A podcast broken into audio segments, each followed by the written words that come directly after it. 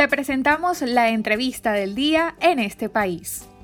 Bienvenidos al Bazar. En nuestra entrevista de hoy vamos a repasar el panorama político venezolano en lo que fue un muy movido primer trimestre de año. Para ello tenemos como invitado al politólogo Piero Trepichone, puedes seguir en Twitter como arroba polis360, él es coordinador para el Estado Lara del Centro Gumilla. Piero, bienvenido a los micrófonos de En este país y la Red Nacional de Radio Fe y Alegría. ¿Cómo analiza el proceso de postulaciones para un nuevo CNE? ¿Cuál debe ser la ruta para ganarse la confianza del electorado? Bueno, ha sido un proceso, digamos, donde eh, evidentemente pues el, el papel protagónico lo ha llevado eh, el comité de postulaciones, donde están fundamentalmente, digamos, los partidos políticos representados en la Asamblea Nacional electa el pasado 6 de diciembre, fundamentalmente pues factores políticos asociados al, a Nicolás Maduro y al PSUV, y la llamada nueva oposición en términos minoritarios, conjuntamente pues con algunos factores de la sociedad civil más vinculados, a, repito, al, al gobierno de Nicolás Maduro que a la oposición en general. Sin embargo, bueno, se dio una prórroga, hay una prórroga con el, hubo una prórroga con el tema de las postulaciones, un poco para, para tratar de, de que más venezolanos se postularan para ser designados en ese nuevo CNE. Esperamos, estamos como el país a las, a las expectativas de eh, poder tener al menos un CNE más equilibrado o con nombres que de alguna manera pues mm, le digan al país en general y no a los factores políticos vinculados a Maduro que hay, digamos, al menos un mínimo de transparencia para una participación electoral masiva, para retomar el camino electoral en el país. En todo caso, pues son expectativas, vamos a ver qué sucede en las próximas semanas, es un proceso que se ha retrasado un poco, que estaba previsto pues culminar a finales de marzo, principios de abril. Esperemos pues que en este mes de abril no pase mucho más tiempo para que efectivamente sea conformado este nuevo Consejo Nacional Electoral y que efectivamente pues haya al menos señales. Yo, yo en lo particular no esperaría un cambio de orientación extremo de lo que ha sido hasta ahora, pero por lo menos eh, algunas señales eh, positivas se pueden enviar incluir algún nombre, algunos nombres que, que, que, que tengan reconocimiento mutuo, que sean reconocidos por el, quienes eh, siguen a, Nicolás Maduro eh, y al PSUV y, y, quienes siguen pues al, al variopinto mundo opositor. Con ello pues yo creo que mm, pudiera haber un reentusiasmo de la población en la ruta electoral. Pero en todo caso son expectativas y hay que estar muy atentos a lo que pueda suceder en estas próximas semanas del mes de abril, donde se espera sea designado por la Asamblea Nacional eh, ese nuevo Consejo Nacional Electoral. ¿Cuál cree que es el papel que está jugando la oposición en el tablero político actual? Eh, es una pregunta interesante. La oposición venezolana eh, efectivamente viene jugando un rol jugando un papel en este tablero político actual, lamentablemente, digamos, por sus divisiones internas, por su, por su variopinta forma de organizarse, por su variopinto mundo de colores y de perspectivas ideológicas, pues la oposición ha tenido dificultades en, en, seguir como una hoja de ruta o una estrategia coherente, conjunta, que aglutine a la gran mayoría de los factores de oposición. Sin embargo, está jugando un rol, digamos, en términos diplomáticos, pues Juan Guaidó sigue siendo como la figura referente del mundo opositor venezolano, independientemente, digamos, de, de, de, su caída en materia de popularidad, pero diplomáticamente se reconoce como tal. Y con esta nueva plataforma que ha lanzado la oposición, pues probablemente, digamos, se busque una mejor articulación de cara a, los próximos meses en el escenario político venezolano.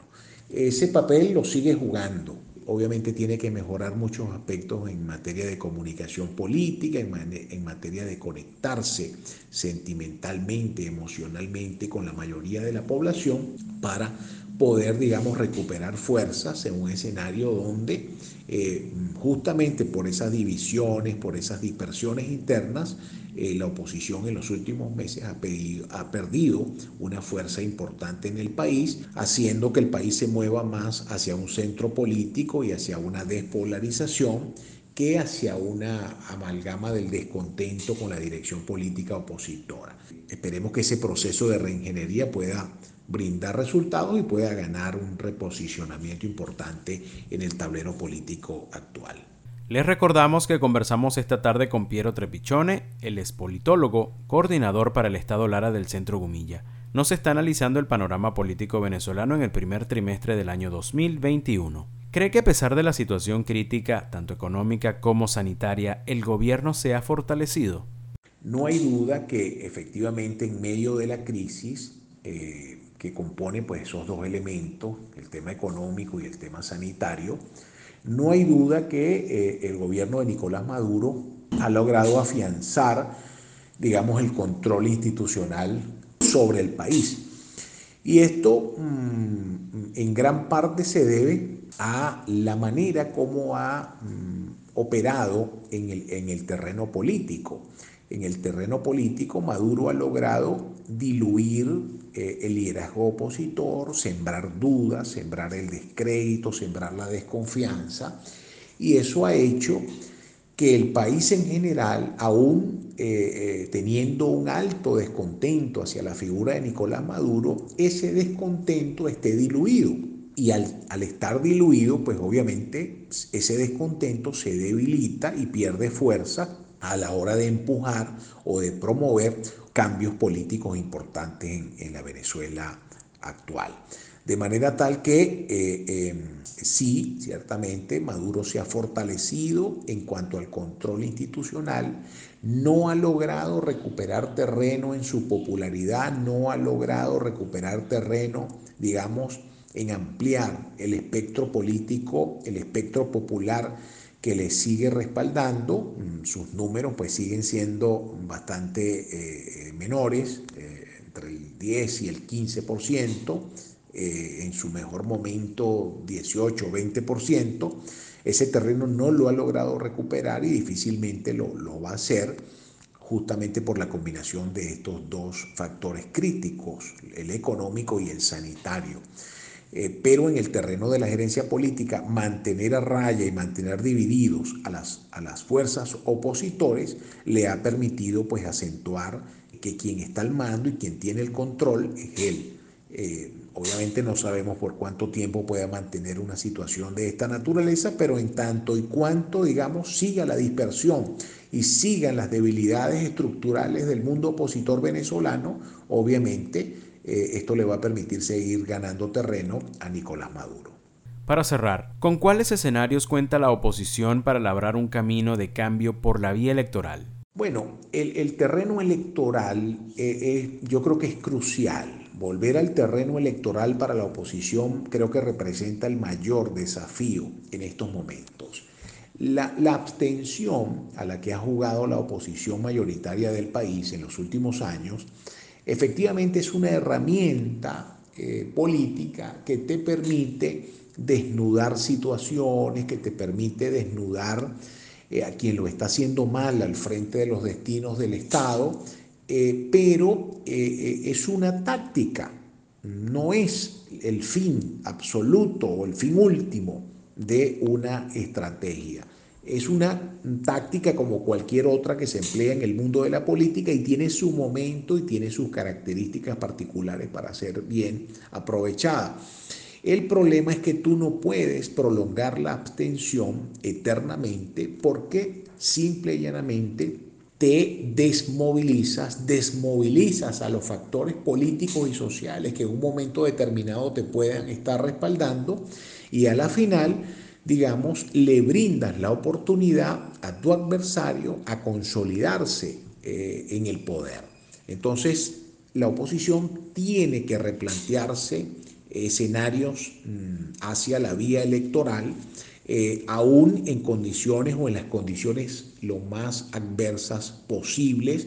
pero, digamos, eh, eh, para recuperar esa confianza popular, para recuperar el nivel de movilización, para lograr alinear la mayoría social con la mayoría eh, política y en función de eso, pues poder generar vectores de cambio transformador en, la sociedad venezolana, necesitas reestimular la participación política y electoral. Ese es el gran desafío y creo que el escenario hacia donde debe eh, moverse la oposición en los meses que vienen, aprovechando pues que en el horizonte cercano está una elección de gobernadores y alcaldes. En todo caso, es un escenario que tiene que ser abordado con mucha estrategia, con mucha comunicación política, con una nueva narrativa que logre, repito, amalgamar o reamalgamar el sentimiento popular, el imaginario colectivo y se pueda convertir efectivamente en respaldo político, un respaldo político masivo que rompa cualquier dique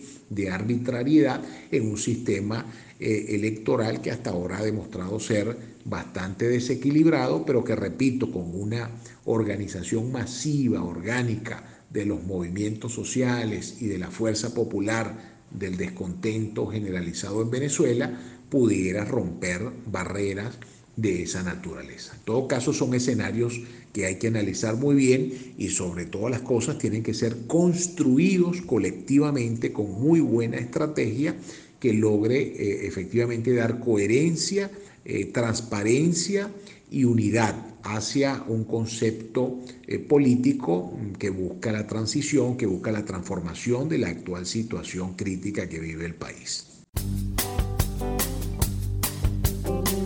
Agradecidos con Piero Trepichone, él es politólogo, coordinador del Centro Gumilla en el estado Lara. Esta tarde analizó el panorama político venezolano en el primer trimestre del año 2021.